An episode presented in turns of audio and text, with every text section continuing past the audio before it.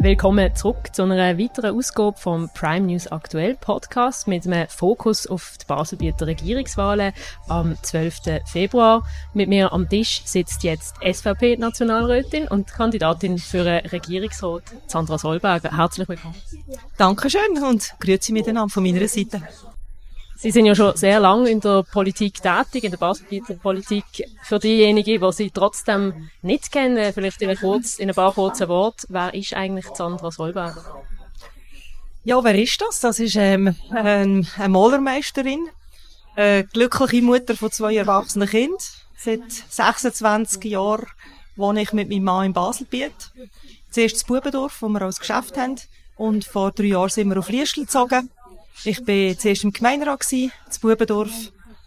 Vier, nein, acht Jahre. Die Zeit geht schneller durch, als man denkt. Dann vier Jahre im Landrat. Das habe ich gleichzeitig gemacht, überschneidend. Und dann, jetzt seit sieben Jahren, darf ich im Nationalrat politisieren. Jetzt, äh, Sie wollen ja oder sie bemühen sich um den frei werdenden Sitz von ihrem Parteikollegen, Regierungsrat Thomas Weber. Sie gelten da auch als Favoritin in dem Rennen, haben aber gerade drei Konkurrenten, die sich da dagegen stellen. Das ist der Thomas Noack von der SP, der Manuel Balmer von der Grünliberalen und der Tommy Schurdan von der EVP. Was zeichnet denn Sie jetzt besser als all die drei aus für das Amt? Besser ist immer so ein Wort. Ich denke, der Stimmbürger entscheidet dann, wer er will. Aber ich habe sicher eine gute Erfahrung vorzuweisen, erstens in der Politik, durch die verschiedenen Gremien. Habe ich sehr viel können lernen, zulassen und lernen, ist immer so der erste Punkt, den man macht. Dann habe ich, das zeichnet mich sehr wahrscheinlich schon ein bisschen aus, als KMUlerin eine Erfahrung, die nicht jeder kann vorweisen kann. Wir haben einen Betrieb mit 14 Mitarbeitern das ist eine Verantwortung, die man hat für Mitarbeiterinnen und Mitarbeiter. Wir haben sehr viele Frauen für unseren Beruf. Und das ist etwas, dort lernt man den Umgang mit Leuten, führungstechnisch gesehen auch ganz anders, weder wenn man neu einfach, sage ich jetzt so, angestellt ist. Wenn man das eigene Geld drin hat und am Anfang vielleicht von der Geschäft auch mal hat müssen schlaflose Nächte verbringen, weil man nicht gewusst hat, kann man den Lohn zahlen. Das äh, kennen die Unternehmer. Das ist etwas, was ich ganz, ganz wichtig finde und in vielen Regierungen und allgemein in der Politik vermissen, diese Sorgen zu kennen.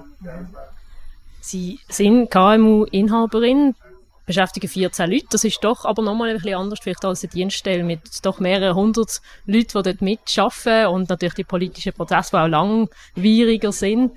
Wie können Sie denn mit dem umgehen? Also eben von der Unternehmerin, die dann plötzlich muss äh, wieder umsteigen auf lange, lange und langsame Prozesse. Also das äh, habe ich seit Jahren gut im Griff. Ich habe im Gemeinderat ja das so quasi von der Pike aufgelehrt. Ich habe doch so Tour gemacht. Ich habe mir wirklich jedes Amt nicht erkämpft allein, sondern erarbeitet. So schaue ich das an. Ich habe im Gemeinderat das Departement unter mir gehabt, dort schon Führungserfahrung gehabt. Ich bin jetzt Vize-Fraktionspräsidentin in der SVP Schweiz. Und das ist, äh, das habe ich inzwischen abgegeben, weil es ein bisschen zu viel geworden ist. Aber das ist natürlich auch nicht ganz einfach gewesen, die Alpha-Tierli, die versammelten über 70 äh, Kolleginnen und Kollegen im Griff zu haben. Jetzt haben Sie vorher nicht ganz sagen, dass Sie denken, Sie sind besser geeignet als alle anderen drei äh, Kandidaten. Jetzt haben wir aber im Wahlkampf gesehen, die SP geht auf Angriffskurs, ähm, tritt ja mit zwei Kandidierenden an und der Thomas Noack stellt sich, inszeniert sich ein bisschen als Ihr direkter Gegenpol. Ähm, wie reagieren Sie jetzt auf den Angriff eigentlich, auf den SVP-Sitz? Ja, für ihn mag das Vorgehen stimmen. Ich muss einfach sagen, was mich noch ein bisschen auszeichnet. Das ist ein ganz, ganz, ganz wichtiger Punkt. Das ist, dass ich SVP-Mitglied bin und zusammen mit der Bürgerlichen Allianz an den Start gehe. Und ich einfach enorm wichtig, wichtig finde, und das denke ich, das äh, leuchtet auch der Bevölkerung ein, dass die stärkste, grösste Partei auch in der Regierung muss vertreten sein. Wenn wir jetzt nicht mehr vertreten sind, ist die Gefahr da, dass Oppositionsgelüste entstehen, dass Geschäfte stillstehen. Das haben wir ja erlebt, wo die SP nicht drin war und die SVP ein Zeitchen nicht drin war.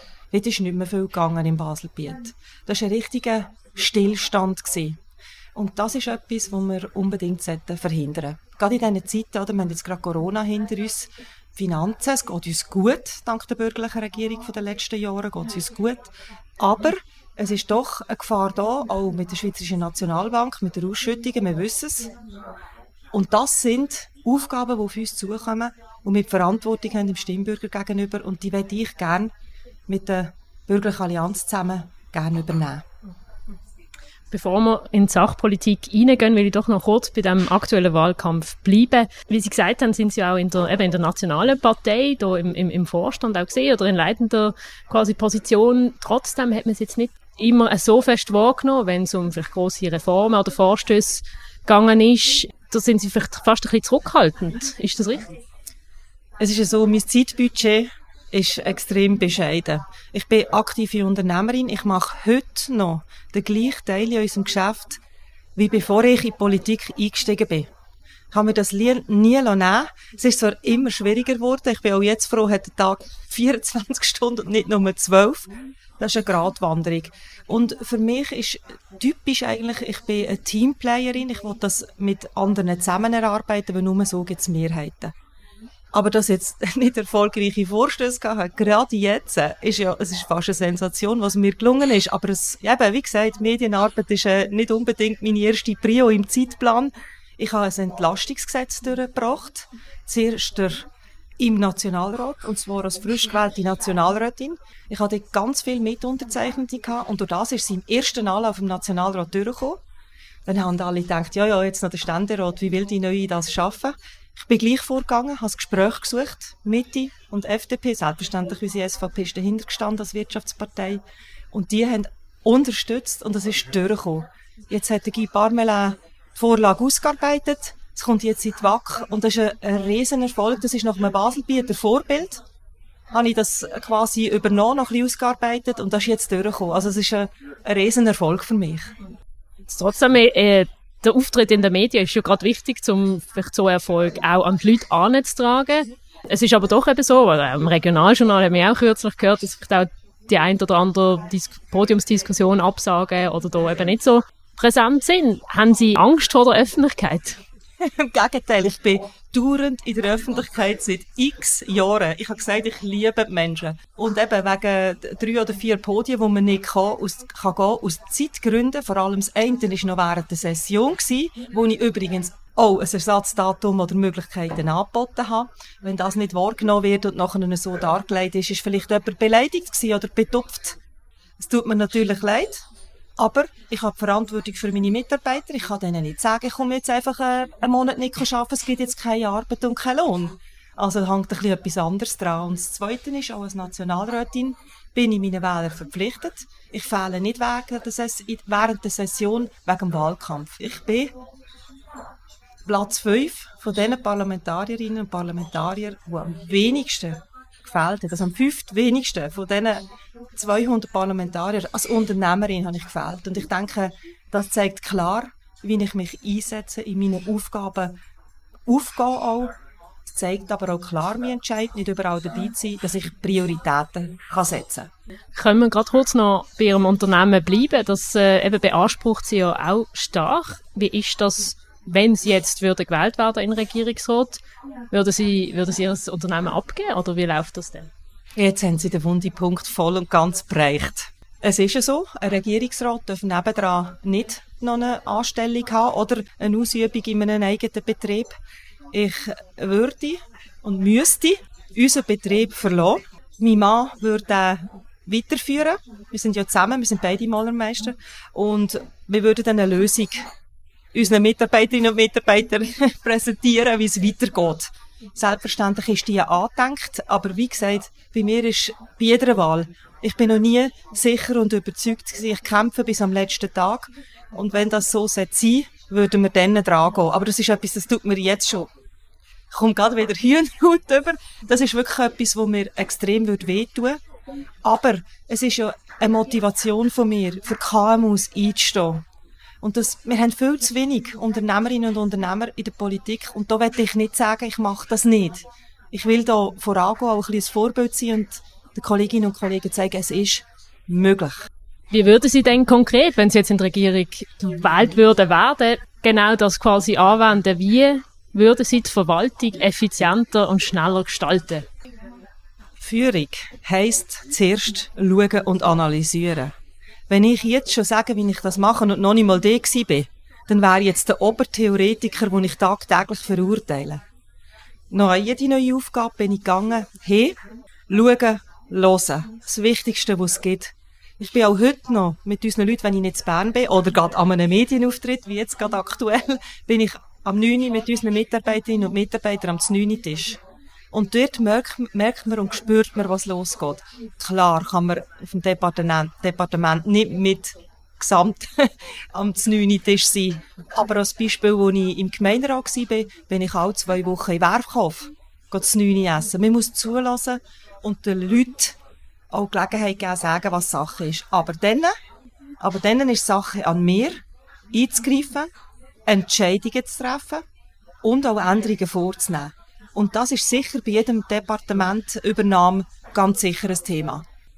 Gut, wir werden endlich zu ein paar äh, sachpolitischen Themen kommen. Eine von der ganz grossen Sachen, die die Leute belastet und beschäftigt, sind unter anderem Krankenkassenprämien. Sie werden ja eventuell, oder vielleicht werden Sie den Thomas Weber beerben in der Volkswirtschafts- und Gesundheitsdirektion. Die Prämienlast ist ja in Basel-Beach schweizweit mit am höchsten. Was wären da Ihre Lösungsansätze? Wie kann man die Bevölkerung im Baselbiet von diesen Kosten entlasten? Also zuerst muss man ja wissen, die Erfahrung habe ich von der nationalen Politik natürlich, die Prämien werden nicht im Kanton gemacht. Grundsätzlich. Also gerade im Gesundheitswesen läuft der grösste Teil auf Bundesebene. Aber das ist einfach so mal, ja, dass das auch klar definiert ist, das ist mir nämlich wichtig, das wissen viele Leute nicht. Auf unserer Ebene ist es sicher auch eine grosse Aufgabe von einem Regierungsrat, klar zu machen, warum sind die Prämien so hoch. Wir sehen es jetzt im Moment, die Notfallstationen, die Spitäler sind wieder überlastet, obwohl es gar kein Corona mehr aktuell so extrem ist. Es gibt es noch, das ist ganz klar, aber nicht mehr wie vor einem Jahr, zwei. Ich auch, als ich die Frage das erste Mal, als ich das überlegt habe, habe ich gedacht, ich muss mit jemandem reden, der auf der Notfallstation schafft. Habe das gemacht. Und die Person hat mir gesagt, du glaubst nicht, kennen Sie bei Pedometer, du solltest mal an einem Samstag oder an einem Sonntag auf die Notfallstation kommen. Das habe ich noch nicht gemacht. Ich habe jetzt einfach vertraut, dass sie mir schon Worte sagt.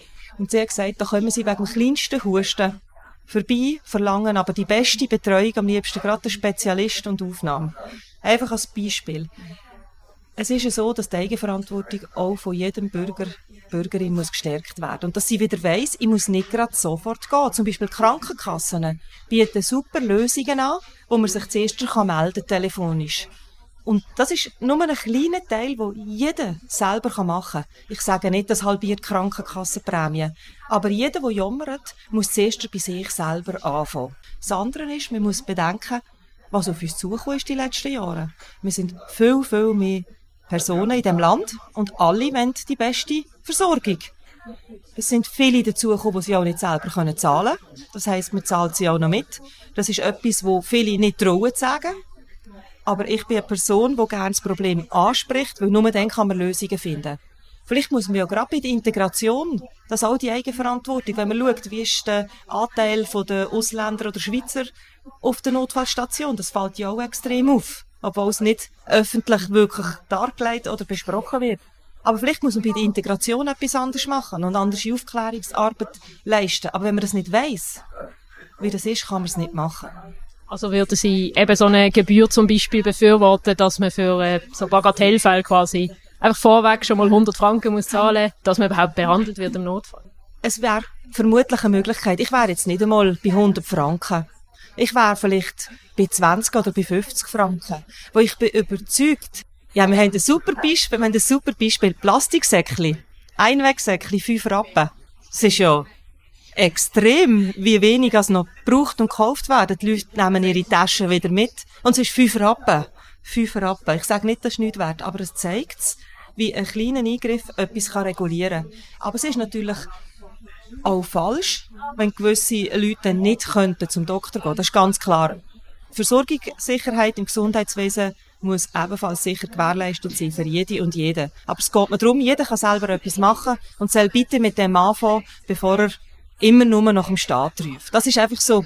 Und Krankenkassenprämie Verbilligung, Krankenkassenprämienverbilligung, die finde ich natürlich auch ein sehr gutes Mittel und die ist jetzt gerade wieder erhöht worden im Kanton, was wir uns auch leisten können, weil die Wirtschaft vor allem gut schafft. Und das begrüße ich und unterstütze ich selbstverständlich auf jeden Fall. Das ist wirklich ein Instrument, das wir beibehalten müssen. Es ist ja auch vor gut einem Jahr ist die Pflegeinitiative angenommen worden in der Schweiz. Die Debatte haben Sie ja im Parlament miterlebt. Die SVP ist gegen die Vorlage die ist jetzt aber angenommen worden. Im Regierungsrat müssten Sie sich dann konkret, wenn es mal umgesetzt worden ist, mit dem auseinandersetzen, auch mit dem Kantonsspital Basel-Land. Wo sehen Sie da Optionen? Selbstverständlich äh, müsste ich das machen, aber äh, nur zu der Pflegeinitiative. Ich bin überzeugt, wenn sie nicht ab, äh, wenn sie nicht angenommen worden wäre, wären die Lösungen schon viel schneller gekommen. Jetzt ist nämlich alles so lang mit der neuen Gesetzgebung, aber das ist nur ein eingeschobener Teilsatz. Als Geld ist ja trotzdem gesprochen worden schon, oder? Was man damals schon Aber gegangen ist noch nichts. Und ich bin ein Mensch, der nicht sagt, wir müssen einfach Geld sprechen, wir müssen handeln. Nur das ist nachhaltig. Aber wie gesagt, Ihr wollt wahrscheinlich meine Teamfähigkeiten ansprechen, wenn ich es vertreten müsste. Aber das ist, äh, ist ganz klar. Ich kenne das aus jedem Gremium, aus jeder Kommission. Wenn man sich zusammen für etwas entscheidet, dann steht man nachher zusammen dahinter. Das ist überhaupt kein Problem für mich. Gut, wir sind gespannt, wie, was für Lösungen da allenfalls kommen. Ich würde gerne das Thema wechseln, nämlich zum Thema Klima. Sie und ich haben da noch etwas Gemeinsames. Ich habe gestern noch eure Webseite genauer angeschaut und gesehen, dass Sie das schöne Sörenberg äh, in ihrem Herzen tragen, was ja äh, schönes Skigebiet ist im, im Entlebuch im Kanton Luzern. Wir haben sie jetzt alle gesehen in den letzten Wochen, so traurige Bilder von Skigebiet mit einem schmalen Schneestreifen in grünen Hügeln. Die Klimakrise ist da, da muss etwas gehen. Sind Sie da einverstanden? Das ist sicher da, als wir eine Klimaveränderung haben. Ob ich dem Krise würde sagen, müssen wir anders anschauen. Ich meine, das Klima gibt es schon ein bisschen länger, weder als wir unterwegs sind und messen. Ich glaube, wir haben alle auch schon von der Eiszeit gehört, aber das nur so als eingeschobener Teilsatz, um manchmal ein bisschen wieder relativieren. Also, ja, ich bin im Sörenberg über Weihnachten, ein paar Tage weg. Nach der Grippe habe ich mir ein paar Tage Session und Grippe vertreibt sich relativ schlecht, habe ich mich ein bisschen dort erholen habe dort auch mit Wirt, mit einem Wirt geredet, der zumindest im Hang innen, wo mir gerade nur zu Fuß zukommt im Moment, äh, äh, ein Restaurant hat und habe ihn gefragt, der hat gesagt, du, weisst ich jammere überhaupt nicht. Ich meine, andere Jahre habe ich drei Wochen vorher können auftun. Und ich habe auch nicht gesagt, ich gebe jetzt mehr Geld ab. Klar, es ist ein Problem auf die Zeit raus für die Skigebiete. Aber manchmal stunkt es mir, wir Menschen reagieren sehr, sehr kurzfristig reagieren. Wir probieren jetzt in unserem Kanton das Weltklima zu verändern. Dass man gesamtschweizerisch dran geht, macht sicher schon ein klein, klein mehr Sinn. Aber wir wissen ja von diesen Studien, dass auch das leider, das sage ich laut und deutlich, leider, eigentlich keinen Sinn macht. Messbar ist es nicht. Es ist etwas, was unserem Herzen und unserem Gewissen gut tut. Ich finde einfach im Moment ist es einfach verbieten und regeln. Regeln erstellen. Den Leuten sagen, du machst es falsch, so nicht, so musst du es machen. Jeder will es besser wissen. Und zwar richtig schnellschussmässig. Die Gefahr ist da, dass die Leute, die bereit sind, etwas mitzuhelfen und zu machen, den Verleider überkommen. Und sagen, hey, wieso soll ich jetzt meine Ölheizung, die noch funktioniert, ausreißen? Macht ja überhaupt keinen Sinn. Und wenn die noch drei Jahre weiterläuft, Entschuldigung, wenn mir jemand sagt, es tut das Klima schädigen, dann hat er also ganz sicher nichts begriffen in dieser Diskussion. Jetzt äh, gibt es trotzdem Leitplanken. Der Umweltdirektor der Grüne, äh, Isa Graber, hat das ja kürzlich vorgestellt, die Klimastrategie für den Kanton Basel-Land, wo unter anderem das Netto-Null-Ziel bis 2050 vorsieht. Von linker Seite wird das als viel zu unambitioniert ähm, kritisiert. Wie sehen Sie das? Finden Sie so eine Zahl sinnvoll? Oder konkret gibt es Klimamaßnahmen für den Kanton, die Sie sinnvoll fänden und wo Sie würden auch sich dafür einsetzen? Ich tue mich für jede sinnvolle Maßnahme einsetzen. Ich werde mich auch, wenn der, äh, der Gesamtregierungsrat das beschlossen hat, selbstverständlich für das einsetzen, wenn ich Regierungsratin wäre. Das ist ganz klar. Was ich aber sicher gemacht hat, ist im Vorfeld im Regierungsrat meine Meinung eingebracht, was ja auch so wichtig ist, weil ich denke, ich rede für einen grossen Teil der Bevölkerung und würde die ja auch abbilden dass andere Parteien sagen, das ist viel zu wenig, das äh, führe ich auch darauf zurück, dass sie gar keine anderen Themen mehr haben. Und jetzt auch noch ein anderes Thema abgraben, sagen wir es mal so. Aber wenn man Klartext redet und sagt, man muss die Ziel verfolgen, dann sollte man ein bisschen offener sein für andere Technologien. Und die Denkverbot, die man eingeführt hat mit der Energiestrategie, die absolut gescheitert ist. Ich meine, heute reden wir davon, dass wir Strom sparen müssen und gleichzeitig wenn wir nur noch Elektroautos und den Verbrennungsmotor verbieten. Wir wollen nur noch Heizungen, die elektrisch betrieben sind. Wir wollen immer mehr alles elektrifizieren, digitalisieren. Das ist zwar ein Lieblingsgebiet von mir und gleich muss ich sagen, das fordert man. Aber das braucht Strom. Und das ist wieder etwas, wird nicht Klartext geredet. Wir sind mehr Leute in der Schweiz. Wir brauchen doppelt bis dreifach so viel Strom in den nächsten Jahren. Aber, aber wir schalten unsere Energie Spender, oder Energiequellen aus und ab und lassen auch nicht zu, dass neue, moderne Technologien Platz haben.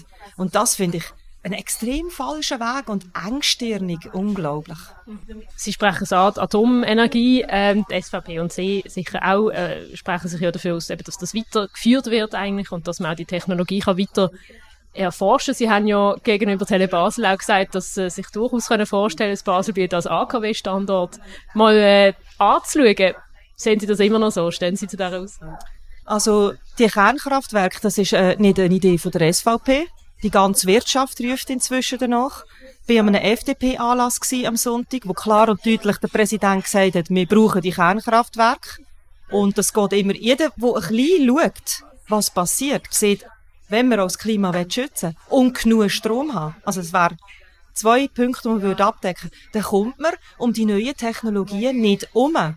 Und das muss man sich anders vorstellen. Das ist gerade für uns bei der Schweiz, wo wir nicht mehr dürfen weiterdenken Ein Atomkraftwerk in der heutigen Zeit, das ist nicht mehr ein Atomkraftwerk, wie wir können.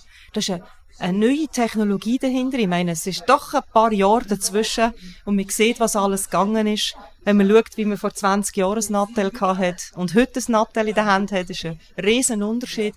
Aber die Endlager sind immer noch nicht, äh, da ist immer noch keine Lösung um. Doch, es gibt erste Lösungen. Ich bin in dieser Subkommissionsgruppe im Nationalrat, haben wir diese Themen. Da hat es inzwischen vor allem für die neuen Technologien, Technologien ganz Lösungen da, die wirklich umweltverträglicher sind. Alle Länder um uns herum bauen mit den neuen Technologien neue Kernkraftwerke. Aber in der Schweiz machen wir die Augen zu, eine gewisse Seite und hat das Gefühl, das löst sich dann schon. Kaufen wir den Strom von aussen. Ist ja gleich, woher als der kommt, sollen die anderen schauen. Das Klima hört ja die Grenzen auf.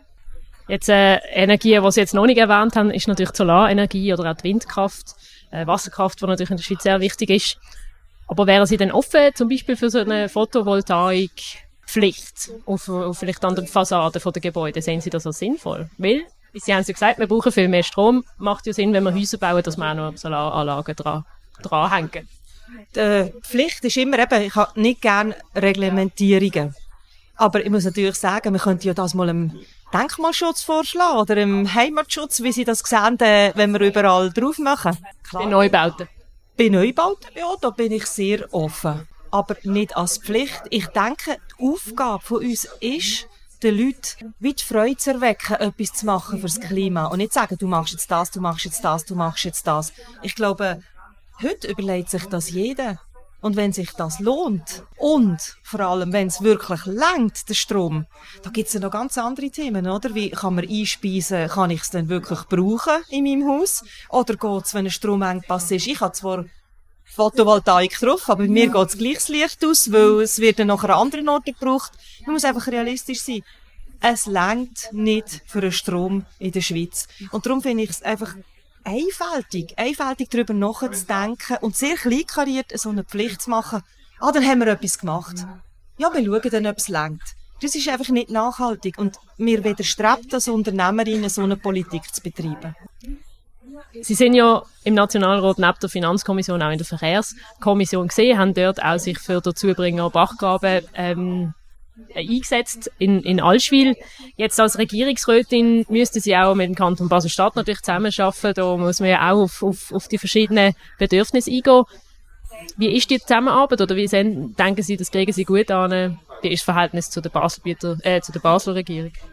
Also das, wenn wir in der Verkehrskommission, wo ich immer noch einsetzt bin, ich habe gerade am Montag wieder äh, Sitzung und eben habe dafür einen Termin da müssen absagen, dann zum Thema zurückkommen, aber es werden Baselbieter Themen besprochen, bin ich selbstverständlich dort.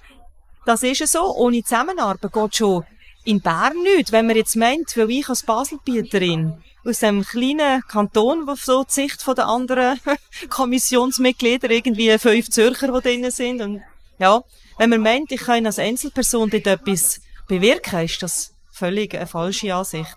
Schon dort muss man mit den anderen Kantonen, Vertretern von den anderen Kantonen anfangen zusammenarbeiten. Und darum sind wir jetzt gerade dran, wir aus der Nordwestschweiz, leider nur die Bürgerlichen, wenn es um Strassen geht. Es ist immer das Gleiche, was ich sehr bedauere. Die Bürgerlichen setzen sich für den ÖV um für die Strasse ein und die andere Seite leider nicht. Haben wir jetzt gerade aktuell. Aber wir Bürgerlichen aus diesen Kantonen schließen uns zusammen und geben Gas. Und durchs Netzwerk ist natürlich, wäre genial. Ich habe das Beispiel von Liestel, wo der Stadtpräsident auf mich zugekommen ist. Wir haben mit der N, mit der N22, die Umfahrung von Liestel, wo wir ein Problem haben, sind wir zusammengehockt. Ich habe das Telefon, er hat immer gesagt, wir kommen nicht weiter, wir kommen nicht weiter. Ich habe das Telefon genommen und im Astra-Chef angerufen, im Rötlisberger. Zwei Wochen später bin ich mit der Delegation von Liestel dort im Büro gehockt. Und das ist etwas, was enorm wichtig ist, das Netzwerk und auch mit Kanton Basel-Stadt, mit den Vertreterinnen und Vertretern schaffe ich allgemein gut zusammen. Dort haben wir jetzt nicht unbedingt Strassenthema, außer im Herzstück. Dort schaffen wir wirklich sehr gut zusammen. Ist natürlich auch wieder hauptsächlich ÖV. Aber Zusammenarbeit, das liebe ich. Ich schaffe enorm gern mit Leuten zusammen, die eine andere Meinung haben. Weil das ist so die Herausforderung, die der Unternehmer auch liebt. Andere überzeugen, Lösungen finden und dann zusammen Gas geben. Trotzdem eben, es gibt, gerade beim, beim Zübringer Bachgraben jetzt zum Beispiel, hat man natürlich äh, das Bedürfnis von, von der Wirtschaft, oder, dass da, dass da der Verkehr flüssiger läuft vom Baselbiet, dass man nicht den Stau die ganze Zeit hat in Baselstadt selber, weil man den Verkehr nicht, weil man die Autos nicht hat, man, oder diverse auch eben Klimavorlagen, wo, wo auch wenn der motorisierte Individualverkehr abbauen, da ist ja, ja, sind Bedürfnisse auch von, von Basel-Stadt und Basel-Land sehr unterschiedlich. Wie bringen Sie jetzt Ihre Anliegen durch? Für eine Stadt, die das nicht will. Das ist sicher so, aber ich kann sicher gerade äh, auch mit dem Beispiel kommen. Gerade KMUler sind so angewiesen auf gute Infrastrukturen. Und das ist nicht nur in Basel-Land so, das ist auch in Basel-Stadt so. Jetzt stellen Sie sich vor, Sie haben 10 Mitarbeiter oder Grossbetrieb, sagen wir 100 Mitarbeiter, und die stehen jeden Tag eine halbe Stunde im Stau. Jetzt müssen Sie mal ausrechnen, was das ausmacht mit Staustunden und wo der Unternehmer nichts verdient. Wir kommen noch auf ein letztes Thema, und zwar die EU. Wenn es schon um Zusammenarbeit geht, für unsere Region äh, sind die guten Beziehungen äh, sehr wichtig. Jetzt äh, hat ja der Bundesrat bekanntlich das Rahmenabkommen, da, da ist nichts daraus geworden. Man hat äh, die Verhandlungen eigentlich äh, abgebrochen. Äh, SVP ist ja auch immer, wehrt sich immer gegen das Rahmenabkommen. Wie würden Sie das jetzt handhaben, wenn Sie Regierungsrätin sind in Baselbiet, wo eben die Beziehungen zu der EU sehr wichtig sind? Mhm. Das ist klar, dass das wieder ein anderer Hut ist. Ich müsste mir die Seiten genau anschauen. Das ist so. Ich bin froh gewesen, ist von der Mehrheit vom Bundesrat der richtige, korrekte Entscheid gefällt worden, unsere Demokratie nicht zu verkaufen an die EU. Das begrüße ich heute noch. Jetzt sind ja Verhandlungen wieder in Gang für neue Lösungen. Und es ist sicher für unsere Wirtschafts für unsere Wirtschaftsregion wichtiger als für andere Regionen. Der Innerschweiz können die das aber nicht verstehen, wenn ich ihnen auf, äh, aufzeige, wie wir äh, auch die Mitarbeiterinnen und Mitarbeiter aus dem Ausland bei uns brauchen. Und das ist sicher eine Aufgabe, die ich im, auch im Regierungsrat werde übernehmen. Ich werde meine Bedenken einbringen, die ich habe, weil ein Grossteil der Bevölkerung hat die Meinung wie ich.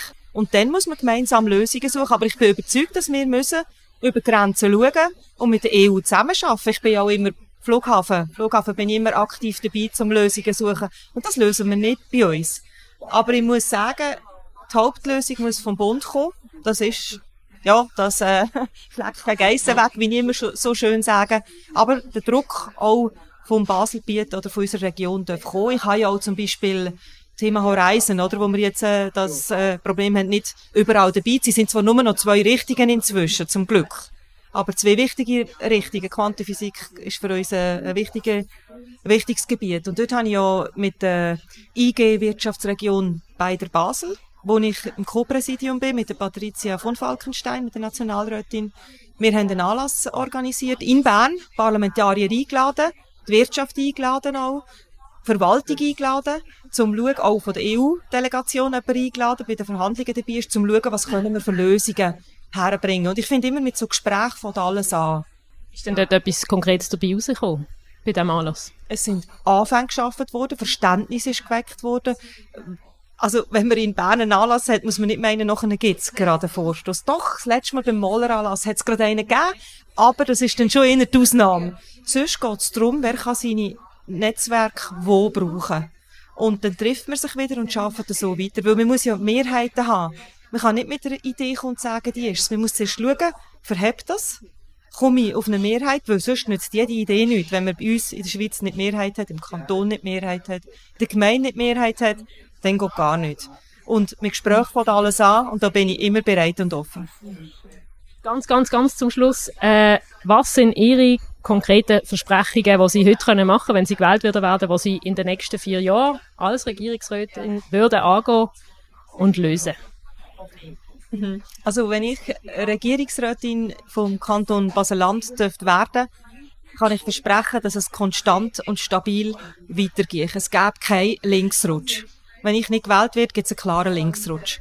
Und dann hätte ich sehr, sehr Angst um unsere Steuergelder. Gerade eben als Unternehmerin weiss ich, wie hart das ist, äh, sie Franken zu verdienen. Auch unsere Mitarbeiterinnen und Mitarbeiter. Ich kenne beide Seiten sehr gut. Und die können selten verstehen, wenn wieder irgendeine Idee kommt, wo von oben diktiert ist und sie quasi wieder dafür müssen zahlen mit ihren Steuern. Das ist sicher ein, wichtiger Punkt. Und, was ich auch könnte versprechen, ich würde mich extrem dafür einsetzen, dass bei uns alle einen gut zahlten Job haben und sich ihr Leben in diesem schönen Kanton können leisten und genießen. Nehmen wir doch das als Schlusswort. Ich bedanke mich sehr herzlich für das Gespräch. Danke, haben sich diese Fragen gestellt. Danke, dass ich da sein Merci vielmals. Und auch allen, die das gerade hören, vielen Dank fürs äh, Zuhören. Ich hoffe, euch hat es gefallen. Und wenn ja, dann folgt uns doch auf all den gängigen Podcast-Plattformen. Dort sehen ihr auch die anderen Gespräche mit anderen Regierungskandidierenden. Bis nächstes Mal.